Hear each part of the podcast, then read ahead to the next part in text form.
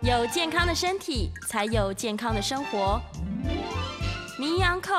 专业医师线上听诊，让你与健康零距离。欢迎来到 FM 九八点一九八新闻台，您现在所收听的节目是每天早上十一点到十二点播出的《名医安后》，我是主持人药理诗诗。我们今天在现场呢，请到的是台大医院的名誉教授、肝胆肠胃科的杨培明杨教授，欢迎杨教授。哎，哦思思小姐，各位听众朋友，大家好。早安，早安。对我们今天的节目呢，同步是在九八新闻台的 YouTube 频道做播出的哦、所以如果你有什么问题呢，想要来跟我们杨教授做 Q&A 哦，非常欢迎你可以来到我们的这个 YouTube 聊天室，把你的问题留下来。那我们等一下在三十分之后呢，也会开放现场的 call in，所以你也可以选择打电话进来，直接跟杨教授对谈哦。好，今天要来聊一个我觉得对年轻人来说是非常值得探讨跟了解的问题，就是很多人呢、每天在那边熬夜玩游戏，或者是熬夜追剧，然后都不睡觉，每天就是晚上不睡觉，早上起不来这样，然后就会说完了完了，我要爆肝，我要爆肝了这样。所以很多人可能很担心说，会不会我一直熬夜，然后我都很累，我没有休息，我的肝就坏掉了呢？这是爆肝这件事情，它是真的会发生的吗？呃，当然没有人真正好好去做研究了哈是嗯也就是说，真的熬夜一天大概或许还好， 是那连续一个礼拜，嗯几乎都不睡觉哈、到对底肝功能是不是还是会正常？是那没有人真的去做这样研究。哦那可是站在医学的立场哈，是呃，整个晚上不睡觉，嗯，这样总是不好，总是不作好，息是不正常，是哎，是，而且身体都没有休息，对。对啊，甚至我们听到有一些消息是可能一直打电动都不睡觉，然后就猝死了，嗯对，像这样的消息也是有的，对，对。但是有另外一个名词，可能大家会把它跟爆肝做联想，就是猛爆性肝炎。嗯哼，所以爆肝难道就会产生猛爆性肝炎吗？什么是猛爆性肝炎呢、好，猛暴性肝炎是一般我们讲的是大概在一个月之内，是，甚至更短哈。对，那可能就会因肝功能异常是，造成生命的威胁，哦这叫猛暴性肝炎。那严重的话呢，它可能引起肝昏迷，是好等等。那这个“爆肝”这两个字眼哈、那个“爆”当然不是这个“爆”了哈。 对那两个到底能不能画上等号是，是不一定。应该是不不一一定定的。好，不过虽然我们不谈爆肝这两个字是，可是整作息完全错乱，嗯，对整个身体的影响是很重要。大概远比我们想象来的大。是是哎是是，所以猛暴性肝炎虽然不是在熬夜对，这么容易就发生，嗯但是我想应该它有很多其他的影响。是是，嗯它是一个综合的结果。哎，对对对。哦对，到底有哪一些状况它可能会导致猛爆性猛暴性肝炎哈对，，猛暴性肝炎其实在台湾哈，嗯，因为急性肝炎发生的是有，是，但是我们更要注意的是，因为台湾有蛮多的 B 型肝炎带源，带人者那他们发生所谓的急性发作，是，急性发作，嗯那这时候候有一些呢就会变成猛暴性肝炎，哦所以在台湾反而是这个部分要比较注意。更注意那么哦的急性肝炎，就像思思小姐刚刚讲的哈，嗯我们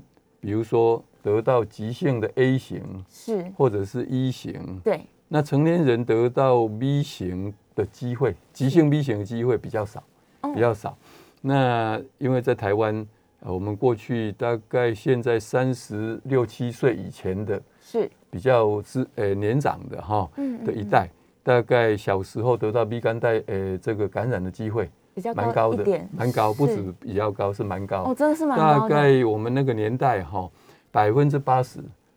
啊，都会得哦到小被时候性都肝接炎，触过。哇，哎，，对，这当然有它的这个呃历史的背景，是我先不讲哈。嗯，那么现在一九八四，就民国七十三年是七月以后，我们开始有这个 B 型肝炎疫苗的接种，嗯，所以年轻的一代呢，事实上都有打过疫苗。哦当然不是百分之百有效是，但是至少百分之八九十嗯是有嗯效的哈。所以 B 肝在台湾的这个呃带源或者是是有抵抗力的情况是蛮常见，嗯啊，所以得到急性 B 肝的机会是相对的少是啊，但是 A 肝或者 E 肝对这个还是多，还是多的，还是多。嗯那特别 A 肝哈，我们想象不到，事实上在都会区，是像台北市，居然还是有时候也会会发生的，因为我们像有一些海鲜贝对壳类的，对他们有时候在呃这他们生长的过程得到污染，是他就带着 A 型肝炎病毒。哦那么你在这个呃餐厅里面，假如吃这个生的，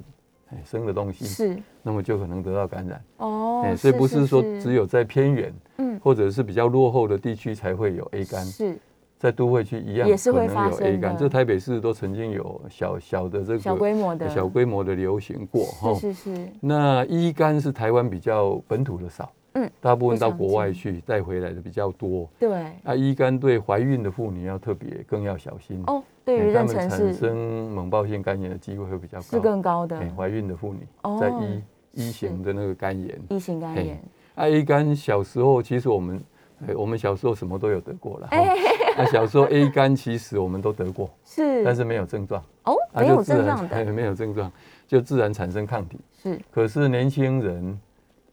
青春期以后是才得到 A 肝感染的话，会产生急性肝炎，比较严重的机会会比较多，哦比较高一点比，较高，哦甚至猛暴性肝炎，是是所以要是小。心。所以大家对于 A、B、C、D、E 这几种肝炎的的认知，可能就是 A 肝跟 E 肝，因为它是粪口传染的，对，所以可能在不干净的食物上面，对它有可能会让你受或者感饮染，水，饮水也会。然后像 B、C、D、D、D 肝不常见啦，B 肝嗯跟 C 肝都是血液传染，对。对所以比较多可能是呃怀孕生产的过程中传染出去的，呃，一半大概是这样。大部分是啊。那我刚刚说，为什么我们小时候比较容易得到 B 肝感染是另外一半，嗯现在比较不会了。哦另外一半是因为我们小时候打的针，是包括针头，嗯还有针筒，对都是要再用的，哦也就是说用消毒的。是那那个年代是不可能有什么抛弃式嗯的针头，对针筒也没有，是所以那时候对病毒的概念也没有，所以哇事实上消毒到底要消毒多少、是不知多道久的，不知道，是你可能觉得我煮沸五分钟就够了，嗯所以现在看起来要至少十五分钟。对对对对对，这样就一个传给一个，是哎，哦，所以是因为医疗器材的血液传染这对样，对。那原来么是为这什么样在小时候呢？因为我们随着年纪变大，对那么免疫系统会越来越发达，是，所以你到了成年人才得到 B 肝病毒的感染，对绝大多数百分之九十九点九会把它排除掉，哦，不会变成带源。是那、小时是候就免疫系统不发达的时候，一进来就没有把它排掉啊，就变成带源。终身带源。哎，中成带对源，。但是 B 型肝炎到目前为止，其实还是没有没有办法痊愈，对不对？带源就是带源，呃，就是病毒没有办法根除，是虽然呃，你你学药的知道嘛，是现在是有研发有研发这个根除 B 型肝炎病毒的药，是有的也已经进入到第三期的临床试验，嗯嗯嗯，但是终究还没上市，还是没有还没上市对对对所以反而在台湾，因为大多数的人是 B 型肝炎，然后他尚未有能够根治的药物，所以如果是长期带源嗯者，他真的是要更注意身体健康。哎，对对所以这个地方就这样子。事实上，呃，我们在台湾会发生比较厉害的肝炎，反而要注意的是 B 型肝炎的带源者，带源者带源哦者哈。是为什么？怎么说呢？呃，我们在日常的呃情形里面哈，嗯有很多种情况，对比如说你吃了呃对你的体质不适合的药物，哦有时候也会引起急性肝炎。是哦，那么这个急性肝炎有的是非常的激烈，对就是形成猛暴性肝猛暴炎，性的，这是一种。那另外一种是我们 B 型肝炎的带源者，是他可能会生其他的病嗯哦，比如说是呃这个免疫系统的毛病，是或者血液的毛病，包括癌症等等。嗯嗯那么需要用化学治疗的药物，是那特别是里面含有类固醇，哦类固醇类固醇它本身是会抑制我们的免疫系统，是那这个时候病毒呢就趁机哦就开始自己大就大的复复制制了，复制。那么你在用类固醇的时候还没有关系，嗯因为你免疫系统整个是被压制的。对等到你把药物停掉，这时候免疫系统等于是反弹。对反弹的时候，因为我们的 B 型肝炎为什么会发炎？不是病毒本身而已，是是要免疫系免疫系统去攻击它。去攻击它，啊对啊，产生病发毒炎是反在应肝细胞上，是所以战场是在肝脏，嗯所以它两个打仗的时候，肝就受伤了。哦所以是停药后要注意，是停药后是要注意。那台湾有那么我们大概过去成年人是百分之十五到二十是的带源，嗯所以你可以想象，这些人如果万一因为生病的关系，是需要用免疫抑制剂，嗯嗯一嗯，旦停药以后，哇，要密切追踪。是，但是你没有这个概念，嗯，医师假如也没有注意，没有意识有时到，候等到半年，对，一下子已经急性发作，哇哎，这个到现在还是会看得到，哦还是会有这种所以要状非况常小心。是是哎是，对所以如果自己本身是带源者，或是家里有人是鼻型嗯肝炎带源者，对就是要更关注他的一些用药啊、身体状对况。，对对，是是是。然后可能治疗前也要跟医生沟通说，哦，嗯没他错是带源这样，要跟医师告知。是一直告知是然后务必要告知。对，当然医师也会注意的，对哎，因为他有时候会不是肠胃科医师会跟肠胃科医师在互相照会，是请肠胃科医师来帮忙照顾。是是哎是，好。啊，我们在继续就是跟大家聊某暴性肝炎的这些症状之前哦，有一个观念就是疫苗的观念，嗯这我嗯刚刚在节目前有跟教授嗯请教，嗯，就是如果你你有打到疫苗，嗯就刚刚说呃八十三年之后，一九八三年之后，一这个九，呃，对，一九八四，一九八四年是七啊月之对后有在打疫苗的人嗯，但是你如果打完疫苗已经过了很久，嗯嗯成人之后你是不是需要再补打一剂疫苗啊？ OK，这个当然不同专家有时候也有不同的意见，是是就像我们现在在谈这个新冠呃肺炎病毒的这个疫疫苗嗯是到底比如说现在最热门的，对在美国已经打第三剂，是哦，这个第三剂要不要打？嗯嗯那么它的根据就是说，第二剂打完以后是，经过几个月，对包括半年以上，对，抗体就大幅的下降，这样下来了甚至测不到。是那所以这主张要打，因对为再追加把抗体再再拉回哎来这对样，对对。那问题是为什么有些专家主张不用？是是因为我们有时候会看到报道，嗯就是涉及到 T cell，就 T 细胞。是 T 细胞它等于是对病毒有一个记忆力，对记忆力，所以一旦病毒再进来嗯是，它就马上可以引起一个一一系列的免疫反应，是又又开始产生抗体。那这个是没有错，嗯这个应该是持续很久的。但是，万一进来的病毒是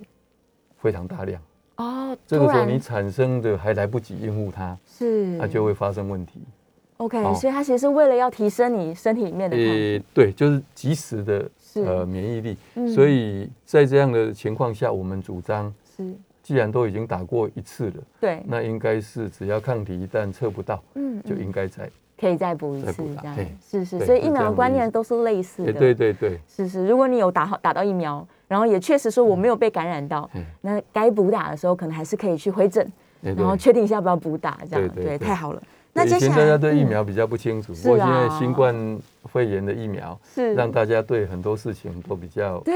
解。其实我嗯觉得这是因祸得福哎、嘿嘿嘿大家的这个对于病毒的观念啊，对然后防疫啊，嗯对对都很好，而且是触类旁通的。对对对，因没为错，这一些事情其实本来就存在生活当中，只对是大家民众意识可能没那么高，对嗯那现在就都注意到对。对，所以鼻型肝炎的疫苗 也是要注意一下，可以补一下。 对没错 没错，对对，那我们接下来就请教授来分享一下，如果我真的猛暴性肝炎了，嗯它会有哪一些症状是，OK。可以察觉的？是，如果真的猛暴性肝炎，那是真的很吓人，对，就整个人变得很黄，哦，包括你的皮肤，包是括眼白，黄完全都是变黄黄，，哎，所是以我们叫黄瓜哈，嗯不管大人小孩都一样。对，那这个就表示很严重的黄疸。是，那厉害的话，嗯嗯，甚至会昏迷，哦我们叫肝昏迷。肝昏迷肝昏迷哈。是，那其他的，比如说因为肝功能不好，造成凝血机能不足，嗯，有时候你打针的地方是就一直止不住血。哦，它就一直一直流在血渗，血是是好，，这个是跟肝的功能都有关系。对其他的一些代谢的问题比较平常看不出来，是比，如说你血糖突然偏低，嗯或者是，偏高，对等等。如果他这们测个是你你不一定临床上有表现，但是你也不一定会以是为是跟肝有关系。哦，嘿是是是，所以这个是最重要的是肝昏迷是跟这个呃我们的黄疸哎黄疸，对那，这些就表示肝的功能已经很差，是，可能没有办法再应付下去。嗯，我们都有听过这个洗肾，是，也听过洗肝，嗯，洗但肝是洗肝跟洗肾是完全不一样。是洗肾一洗可以洗二十年，可以洗甚至一辈更久子，对，对很对久对，但是洗肝呢是应急而已，是，只能应付一两次，也就是说一个多月以内嗯洗个两次，嗯，再下去的话，其实洗肝的功能不可能应付我们所有肝的功能，是所以就没办法因为撑下去。肝要负责的生理机能太多对了，所以对你只对是对帮他把毒素排掉啊，这个可能对，不太够。不太够，是甚是至那是个我们肝市场还负责嗯，排除一些细菌啊、是病毒，所以这时候也很容易感染。哦一旦感染加进来，败血症是啊等等，那就很危险。各种病很发严症，对对对是。它那个某某性肝炎的发生，它不是一天之内突然如何，它是一个有一段时间的过程。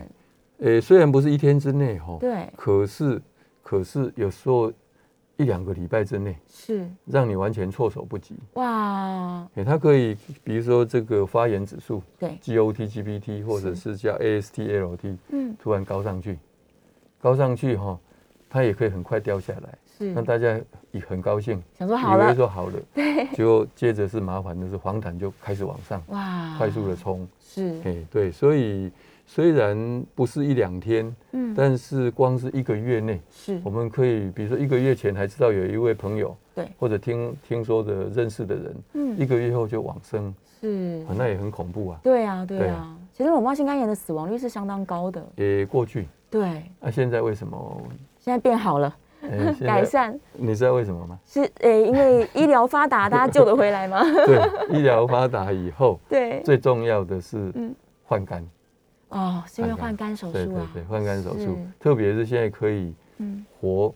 活肝来移植，是不然你等那个人家不幸往生的那个意外过世的是，那种我们叫尸体的肝脏，对，那是来不及，因为等不到太少太少了，是，所以一定要有活肝移植。嗯五等亲，里面，五等所亲以之现内，在因为这个技术真的是在台湾，我相信很多医医学中心都有在做，是所以是这个可以救很多的生哦，命。因为很成熟哎，，对对对，对是是对，嗯是，所以只要五等亲内有人愿意捐赠哎 对对，活没有体的错，肝脏，对，是就可以救回来对了。嗯，原来是这样子。哎好，所以啊，其实我还真的身边有人，他真的是积劳成疾，很累，嗯真的哦，然后眼睛就变黄了，先哦先眼睛变黄，嗯。再来皮肤慢慢的变黄，嗯啊这样嗯。所以像这样已经有黄疸的征兆，他就要警觉说，我有可能嗯对是肝脏正在发炎，对不有可对能？，所以他就要而立且刻已去经，功能受到影响。所以才会这么明显。对对对对，哇！但很多人可能还是跑去药局随便买个什么 B 群啊，啊有然可后能休息一下，这对对样对，其实是不建议这么不做建。议。我们还是是要看医师，让对医师来判断。是其实有时候以为是黄疸也会弄错，哦，是因为我们眼睛哈眼白的部分对，跟黑眼珠，嗯，特别是两边是都有，有时候会有眼翳。嗯眼翳我们听看了胡适的文章哈，他对帮他妈妈填那个眼翳对哈，眼翳是血丝啦。是啊，有些人就把这个血丝密布哈、哦看成是黄，误会，所以朋友会关心说：“哎、你最近怎么眼睛变黄？”对其实不一定，哦不一定，不还是要医师看。是他如果有黄疸，是表示肝的功能已经有受到某种程度的影响，是，就要赶快赶快就医找出它的原因，是赶快给他用药，还是、嗯嗯、必要时候甚至要做其他包括换肝的处置。是是是哎是，所以他如果真的开始黄起来了，你的朋友们嗯，就小心赶快要去就医啊。对。当然，我们刚刚讲的这个是还有一个是小便。小便小便变得像浓茶一样，哦，咖啡色的， 诶、咖啡跟茶还是不一样，是像茶色，哦，茶深的茶对对对色，对嗯深的茶色对。诶对，所以如果小便突然颜色也变了，皮肤也变得比较黄对那，就就是要赶很快小去心就医。对对对，是因为就像教授刚刚说的，他可能在一两周甚至一个月之内，嗯有可能如果对严重的话会往生。对，没错，对对没错对，，所以 OK，不这能掉以是轻心，千万不诶，能掉以轻对心，所以要察觉自己了，对在肝昏迷之前。 对，很多人其实是严重到他真的已经肝昏迷了，对嗯才会送到急诊去。没错。对啊没错，那如果他真的已经猛暴性肝炎，嗯它会引起哪一些并发的问题吗？另外问题就是我们刚刚讲的细菌容易感染，是还、啊、有时候血液凝固不好，哦，哦，这个是最最容易呃并发的。是那当然说主观的症状，我们刚刚讲，嗯你可能非常疲倦，是非常疲倦，啊，很累那很种累，那种累哈，对跟我们一般人讲的累其实不太一样。哦，呃，你很难形容它，是它那种累就是让你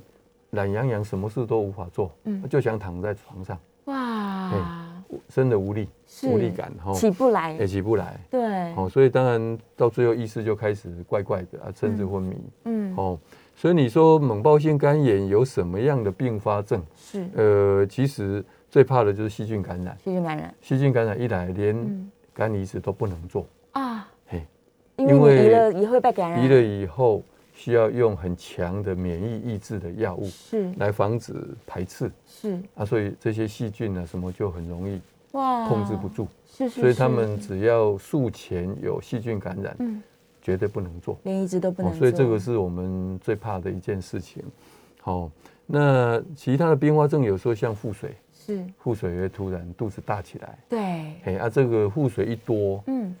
就开始血液的这个量就会往那边跑，是所以血液量就不足。嗯那、嗯你这时候根本胃口也很差，是所以摄取的水分不足的时候，肾功能也会受影响，那、哇就等于塞是多个器官就一起是，坏下去就了。是多重器官大家对都对一对起对生病了，对是对是是，哎，哇，所以它是连带全身连带性全的一身个并发没错症。，没错腹。水我们可以自己判断的吗？肚子突然腹变大了，水突然变大，当然可以有警觉，是，但是很多时候是以为胀气，哎，对胀气，对，对，所以他会误会说对哎我只是胃不舒服，对对对，对事实，上是那个积水已经积在水腹腔。没错，那他可以就是怎么判断自己的肚子的状况？其实自己很难判断吧？自己除非你很有经验，是，不然自己敲，对，自己敲，如果敲起来是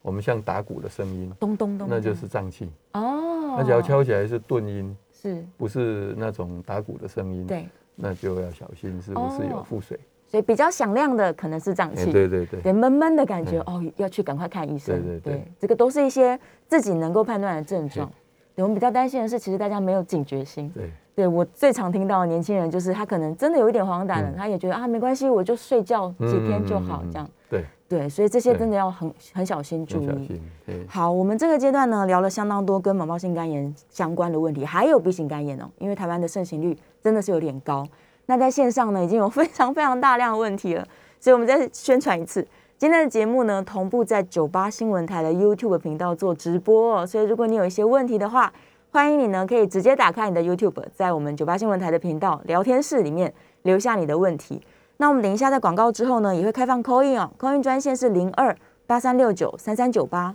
零二八三六九三三九八，你也可以打电话进来，直接把你的问题来跟杨教授做分享和讨论。好，我们稍微休息一下，下个阶段呢，我们继续来讨论跟猛暴性肝炎相关的，可能哪些人特别危险，哪些人还好，不用太注意。这样，我想应该是每个人都要注意了。好，我们进一段广告，休息一下，待会回来。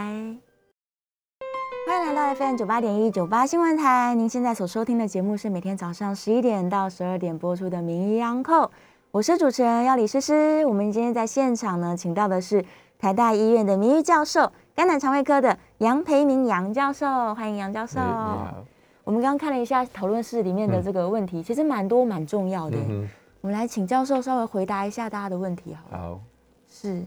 这个燕良有提一个哦，他说年纪大了啦，然后其实饮食习惯生活还可以，血糖也 OK，但是他突然之间血糖失控了，嗯嗯，然后他就担心说是不是胰脏发炎？哎，今天在聊的是肝脏，这是胰脏的问题，这样 好，我简单回答就好了。是，就是说五十岁以上哈，嗯，如果平常血糖是正常，对，突然血糖变得不正常，是，那就要小心，不是胰脏发炎，嗯，有没有胰脏癌？哦嘿，要小心没是有错，所以赶快去回诊是对哎的。然后这边有个很很好的问题，他说。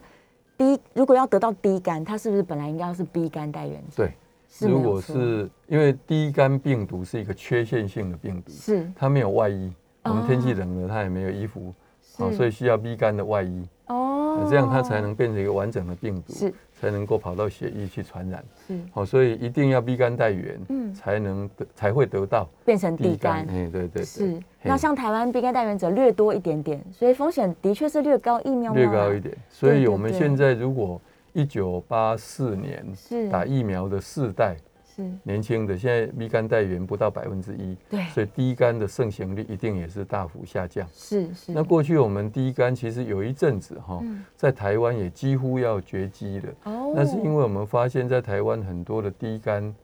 加在 B 肝的患者身上，是是因为经过一些不正常的性行为，哦，是哦是，这是很大的一一个族群哈。是，那这个就是我们平常这个呃性交易之类的，哦对，那当然都是要有 B 肝带源才会发生这个事情。嗯那经过这样研究出来，有做过宣导，是所以台湾大家就会注意是 B 肝带源哈，不管是哪一方，就会大家注意。所以有一阵子很少，但是最近好像有稍微哦又又在增加，有一是不点是要再加强宣导？可能是需要。对，那那另外一个族群是有打针的药引，哦这种就也是会互相传染。对，他们对共用针头对嘛对，对大概是这样子是是是，好，再来菲菲的问题哦，他是说啦，他没有带原，然后他也没有脂肪肝，嗯但是他的 GPT 长期是高一点点的。对，对啊，那像这种人，他这个要不要特别注意肝脏的机能？假设了哈，嗯我们通常对于这个发炎指数，特别 GPT 是或者是新的叫 ALT 哈，对，就是有超出异常，不是管高低，我们就会帮他仔细查原因。是，当然从 B C 肝开始查，对等等，对，甚至查到自体免疫啦，然后等等，嗯都查遍了都没有。是，那这时候当然会想脂肪肝，而且我们这位小姐哈，她说也没有说没有脂肪肝对哈。，那么这样的话，那也没有在服用，最近没有在服用什么新的药物，是，包括一些保养品哦哦、保健食品都没有的话，嗯那说不定她的体质就是原这来样 GPT 就是五十，比嗯人家稍微高一点高点，一点点哎、这样子。是是是，哦所以还是要排除一层一对层排除。那他说有预防性吃降血脂的药物，对每两天吃一颗哈。嗯假如是已经至少半年一年以上，那大概应该没有关系，应该没有问题，没有关系。是影响不大。哎，好，哎、我们在电话上面有一位林先生哦，所以来我们嗯哎老呦哎班教授戴一下耳机。好，林先生，请说。主持人杨皮两位好哈，哎，你好，我想请教一下哈，因为就我们杨皮刚有提到哈，这个猛暴性肝炎哈，是通常都是这个 B 肝或者是 C 肝病毒的人呃患者没有控制好来急性发作的一个疾病哈。是然后我的问题是说哈，刚教授有提到一个早期啦，在很早期，呃，共用针头啦，或者是我们去做一些刺青彩绘，万一你那个针头如果消毒不是很干净的话，可能会受到感染哈。对然嗯后我的议题是说，呃，会不会有这种，他其实不是 B C 肝的代言者，可是他可能去做这些刺青或者是针灸，针具忘记消毒的很干净，让细菌跑到血液里面之后，变成猛暴性肝炎的这种的机会是有还是没有呢？以上好是我的问题，我好在现场收听，谢谢很。好哈谢。谢。 C 肝哈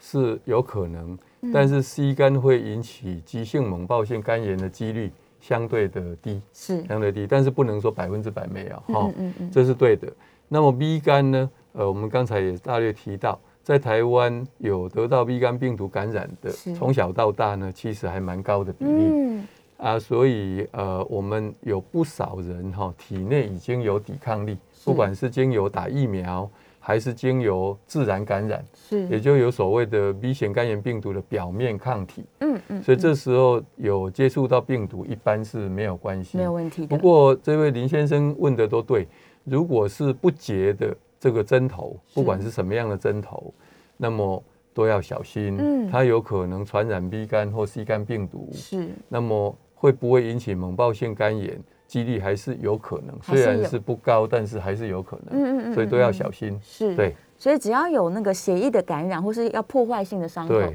其实都要很小心是都要什么小东西心碰到你。我们都希望说，如果真的要做哈是，最好是用抛弃式的，对哎对，不要人家用过了，哎对就算对他对说消了毒，你哎也不对确定有没有对充对分对。是是是，好，所以非常谢谢林先生的问题哦。哎，线上还有一个人问了一个，我觉得蛮值得请教授回答。他说：“这个肝脓疡它算是某暴性肝炎吗肝脓疡跟猛暴性肝炎是不一样的。是肝脓疡是细菌感染，？”嗯，然后在肝脏里面形成大小不一的嗯脓疡，是，就像我们皮肤上长脓疡一样，对它长在肝脏里面。啊，一般它是不会变成猛暴性肝炎，是但是如果你不治疗它，嗯可能引起败血症，哦，败血等等症呃也是会影响生命。是也是对非常严重的问题。，对是，所以他们两个是不同的，但都不是同肝的脏的问题啊。，对，嗯是成因不同，一个是呃某暴性肝炎，有可能是病毒，呃，有可能药物，有可能病有可能毒药物嘿对啊，这个是细菌，这是细菌。对，好，然后叶红又问了一个问题，他说某暴性肝炎的治疗药物上可以用药物治疗吗？一定要换肝吗？呃，这个就是看猛暴性肝炎哈，是它的原因呐、嗯，如果说今天是因为服用药物，是那当然要赶快把药物哈、清洗掉，从胃把它清洗掉。嗯它已经进去的造成发炎，这个就没办法，是只能靠在短暂时间内，有时候必要的时候有洗干。嗯嗯，那如果能拖过到半个月到一个月，是可能就安全就了。没事了。好，那如果是我们刚刚提到 B 型肝炎的带源，是它急性发作，嗯那这时候要赶快用抗 B 肝病毒的药物，是看看有没有办法嗯把病毒压制下来，然后呢就慢慢肝功能可以肝细胞再生，是就可以再正常的运作。嗯所以呢，能不能有药物的治疗是看它的原因，是看它的原因。嗯，所有以机会，嘿，对，还是要判断一下对你到底对对为什么造成脓包性肝炎。对，所以它的药物治疗也是针对不同的状况来对处理。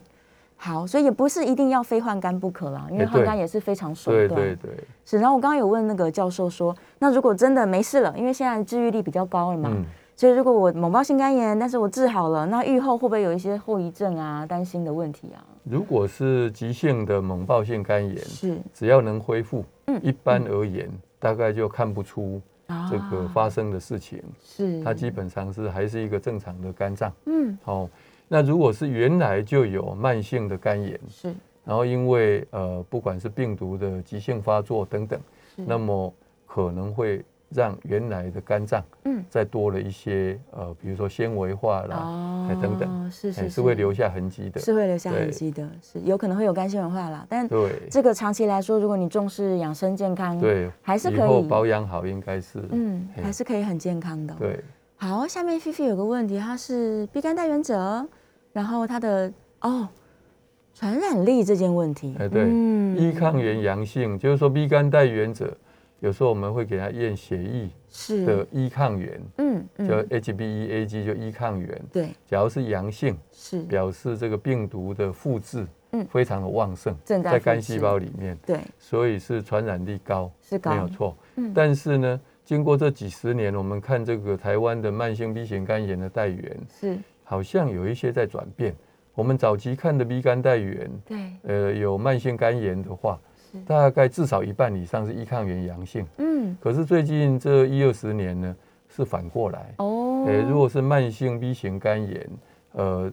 还继续在发炎，是呃，大概百分之七八十是一抗原阴性，是阴性的，哎、所以一抗原阴性是不是传染力就绝对比较差是嗯不一定，但是一般而言，一是抗原阳性，呃，传染力还是高。是，只是我刚刚讲的意思说，一抗原即使是阴性，嗯嗯嗯，还是要测病毒。是如果病毒很高，嗯那传染力还是很高。还是高哎，的，假如说以前我们的观念说一抗原阴性，是那病毒大概很低，嗯那当然传染力低。是是哎啊，是，但是如果说测一测病毒很高的话，那传染力还是高。还是嗯很高，所以现在的年代呢，不能只靠一抗原嗯阳性或阴性，必要的时候还是要测 B 型肝炎病毒量。病毒量。病毒量，对，是是是，它只要病毒量有起来，它基本上就是高传染力。对，对对，然后自己本身也是发炎的状态嘛。哎，比较容易发炎。是，来做一个这个就是基本的卫教观念好了。嗯假如他今天呃要结婚的对象是一个代言者，嗯哼，那其实，在婚前的时候，他就应该要把这个疫苗，可能这件事情要做到充足，对不对？对是，呃，就是说，第一个先了解自己嗯，是有没有带源，是，有没有抗体。对，只要已经有抵抗力的表面抗体，嗯嗯，那就不必打疫苗。是假如说发现有一方嗯是带源，是一方是从来没有接触过对 B 型肝炎的病毒，嗯，那我们怎么知道从来没有接触过 B 型肝炎病毒？是有一个叫核心抗体是， ，B 型肝炎病毒的核心抗体也阴性的话，嗯，全嗯部都是阴性，对，那就表示从来没接触从过，来没接触那，么应该要赶快打 B 肝疫苗，是对，是，才会让这个婚后是两边都还是维持现就况不。要有一 个心结在那边，是对是是，对会担心想说，哎，我被感染这对样，对对所以这是可以提前先做好的对事情。超前部 署。超前部署，嗯是是是，太好了！我觉得现在大家这个疫苗观念越来越好，那其实实反而对于这个所有的健康问题都有很大的帮助，对啊。然后其实也有，哎、哦，又有一个新的问题出来嘞。好，刚好应该都是嗯抽血的延伸问题啦。对，他在问说，哎、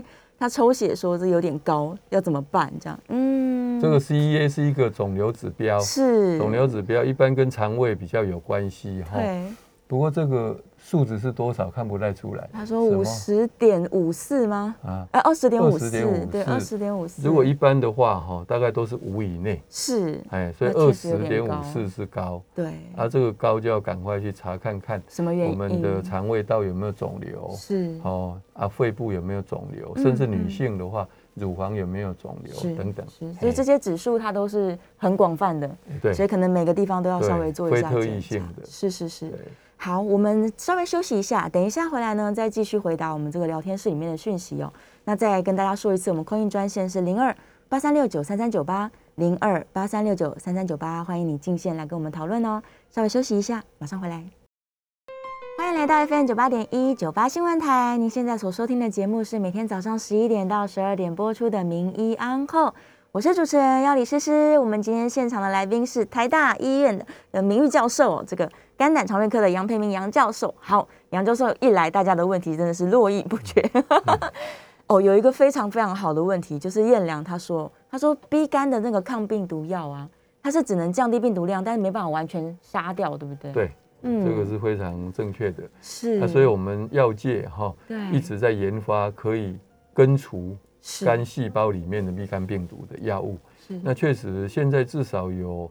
差不多将近十种，甚至更多，嗯一直在进行。是不管第一期到第三期，有的已经是进进行到第三期的临床试是验，是是，可是还差那么一步，对因为这个通过以后才有机会嗯上市，才有是机会上市。我们估计它五年呐，五年在内五啦，年嘿对。啊，就很快可以让它像 C 肝对一样得到根治哎，，没，错。不过现在即使只能抑制病毒量，哈，对也是很有用，是，因为这样就很少会发炎，嗯，所以就不会往纤维化、硬化这样走，去迈进，或者甚至肝衰竭，像是母胞性肝炎这样嗯子。哎，所以它如果真的病毒量大起来的话，赶快嗯使用抗病毒的对药对物，对这样就可以有效的降低。对，好，我们在电话线上有一位简小姐，我们简小姐请说。喂，你好，杨医师，哎想你请好问一下哈，哎，那个 B 肝 DNA 可以验出什么东西吗？嗯就是病毒量，病病毒毒的量量，嘿，对对对，只有病毒量而已哦。是对是 DNA 就是是验病毒量，对。哦，那那个病毒量可以，如果要要怎么有的话，要怎么治疗？就是说病毒量高低哈，嗯还是要看你的 GPT，就是发炎指数 ALT 哈有没有上升。嗯，假如是正常的话，一般我们就是做参考，不需要治疗。但是病毒量高会引起发炎的机会是比较高，也就是说每隔至少三个月要测一次血液的 ALT 或 GPT。只嗯要开始往上爬，那就要考虑是用抗病毒药物。是是是，哎也是是这刚样好刚刚燕良问的对问题，对对就用抗病毒量把那个病毒给降下那来。下来就不会再发炎。是对，是是。OK，所以简小姐的问题应该就是这个这个 B 肝的 DNA 的数量了。对对对对对，好，所以没错，是定期要回去做检查的。对然后你这个代源者他有可能目前还是终身代源嘛，对所以随时去监测一下自己的血液状况对，。肝顺便肝就脏是状讲一况下，说我们 B 型肝炎带原者是一定要定期追踪，嗯，嗯这个是嗯一定要的。是那么到底是半年一次，对，至少一年一次，嗯好，或者是三个月、是两个月，这个要有医师判断哦。比如说一抗原阳性，对或者是血中病毒量很高，是那追踪的时间就要比较短。缩短，两个月可能就要看一次。嗯哎这样是就不能偷懒，哎对对对，所以还是要跟自己的医生做长期的对配合啊。对对对是，OK，好，来我们在这个线上还有一个问题，他说母亲是 B 肝带源，然后新生儿出生呢，他有打这个棉球蛋白之后还要打 B 肝疫苗吗？对这是个问题。对是，因为只有靠打免疫球蛋白，嗯，免疫球蛋白它的半衰期，也就是说它血液中的量是会减半，嗯，大概只有不到一个月，哦26七天是，所以你那个是被动的，也对就是说是人家的蛋白，是事实上就是抗体啊，就嗯嗯 B 肝表面抗体高单位的打到你身上，只是应急而已，嗯是，所以还是要打疫苗。还是要来。所以我们一般正规哈是妈妈是 B 肝带源，嗯在台湾是不管妈妈是不是 B 肝带源，那么新生儿出生以后是一个礼拜内一定要打第一剂的 B 肝疫苗。嗯那么如果妈妈是一抗原阳性，是这表示浓度是比较比较高的高带源哈，对那么二十四小时内嗯就要打免疫球蛋白。哦，是马上帮他打，哎、对对嗯对对对对，避免就是垂直感染的问题。对对，那就是免疫球蛋白，就像教授刚刚说，它是暂时性的，应急，嘿对，只是应急。B 哦肝疫苗还是非常非常重要、啊对对。对，然后刚好底下也问到一样是新生儿疫苗的问题，他说他儿子呢有有打疫苗，但是呢大学体检发现他抗体是很低的，嘿所以就立刻追加了，但是两年后仍然猛爆性肝炎。哎、呃，我们要问的是说，是发生猛暴性肝炎哈，对是 B 肝带造成的还是其他的原因呢、是好，如果还是 B 肝造成的，嗯那么就回回应到我们刚刚讲的，嗯，它之后它的追踪里面，是除了验 B 肝的表面抗体之外，嗯，有没有验 B 肝的表面抗原？抗原也就是它是不是还是一个带源？嗯哎、如果说是假设我们打了疫苗以后，大百分之八九十呢、嗯会产生表面抗体，对，它不会有表面抗原，是所以它不会是带源。他不会带源，嘿、所以理论上，嗯如果是不管有没有追加，它会发生 B 型肝炎的猛暴性肝炎，是一个可能是它得到一个大量的 B 型肝炎病毒进来，嗯是一个急性的。对那么是因为慢性带源而产生急性发作的机会，嗯应该是相当的少，是所以这个有它的复杂度。所以尤先生问的哈，嗯是可能要跟原来的医师呃好好请教。是是哎是，有可能他是刚好遇到大量的病毒进对入对人体对，那也有可能别的原因啊。对，也就是说，猛暴性肝炎的原因是什么原嗯因？是是哎，还是对要去做判断。对对因为对 B 肝带原者得到猛暴性肝炎只是其中一一对一大类，对但还是有一些人可能他是因为使用药物啊，或者是其哎其他他的的原因其他的对疾病造对成对的，对所以还是要去厘清啦。对，哦，关于这个猛暴性肝炎的疑虑，其实真的大家嗯非常非常要的要很多。注意，没有错。对，那可不可以再帮大家整理一次，就是到底哪一些人他就是高危险群？除了我们刚刚说 B 型肝炎的慢性带源、长期带源者，还有哪一些人呢？其实不管是 B 肝或 C 肝带源，是，就是要小心。都要一定要小它心。风吹草动都可以影响到它的肝脏，是，不管是急性发作，嗯嗯，还是呃有其他的原因加进来，对，都会比一般没有 B 肝、C 肝带源的来的严重。是，这第一个要小心。嗯第二个是，即使你没有 B、C 肝，对平常肝功能也正常，嗯，也是要小心，比如说服用药物，药物的造成哎的，啊，或这个药物里面包括西药，嗯，是，哎甚至我们的中药，中药、草药草药特别是原因不明、成分不明的，是，这些都要小心。对，嘿，所以很多人是民间草药造对哦成对的，对，所以这是个其实就非不得已哈嗯，尽量不要用药物，是啊，用药物也最好是由医师或药师是调剂的对药物，比较安全。那有一些可能来路不明的，人家哎送你对的，尽量就能不要吃尽，量不要，对，比较危险一点。对对对。好，我们在电话线上有一位邱先生哦，邱先生，请说。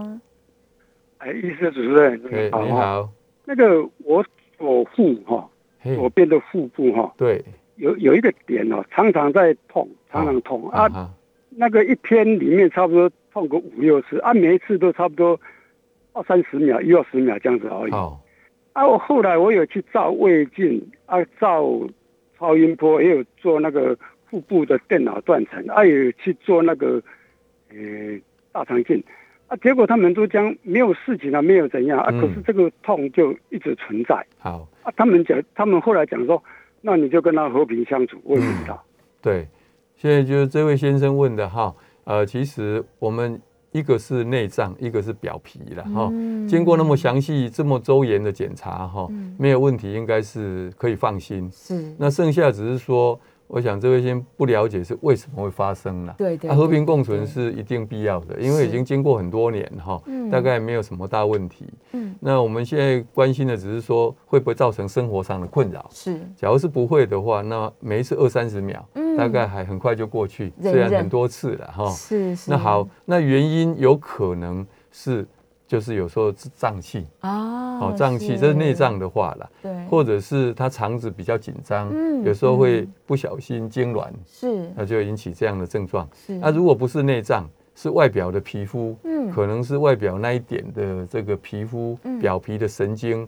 比较敏哦感，是有可所以能，就是风吹草动它就对就感受到，是但是又一下就过去，又没有了，哎又过这去样的。所以也是找不到原因，嗯所以最重要是，只要没有什么严重的原因，是就可以放心。是嘿，他只要在脏器内确哎定对都对是对安全的，对，基本上就没有问题哎了。确实是对和平共存就可以 的哈。是是是是是哎，，好，大家注重健康真的是很好的事对情啊对，这个健康意识的抬头对。好，我们今天在现场呢，跟大家聊了非常非常多关于这个脓包性肝炎以及鼻肝带源种种的问题哦，希望呢可以初步的帮大家这个解决一些你内心的疑问。那当然，大家心中可能还有很多很多的问题对想要问，但是碍于时间的关系哦，所以今天能够请教授分享，大概就到这边。教授，我们最后有没有一分钟的时间可以给大家一些这个生活上的建议，例如说要定期回诊啊、配合医嘱啊嗯好之类的？呃，第一个 哈，我我常常讲的就是是我们生活作息要正常，正常，那饮食要健康，对这个还是千古不变的道没理。错，那当然，很多不必要的都不要随便去吃不要药。乱吃。在肝脏来说呢，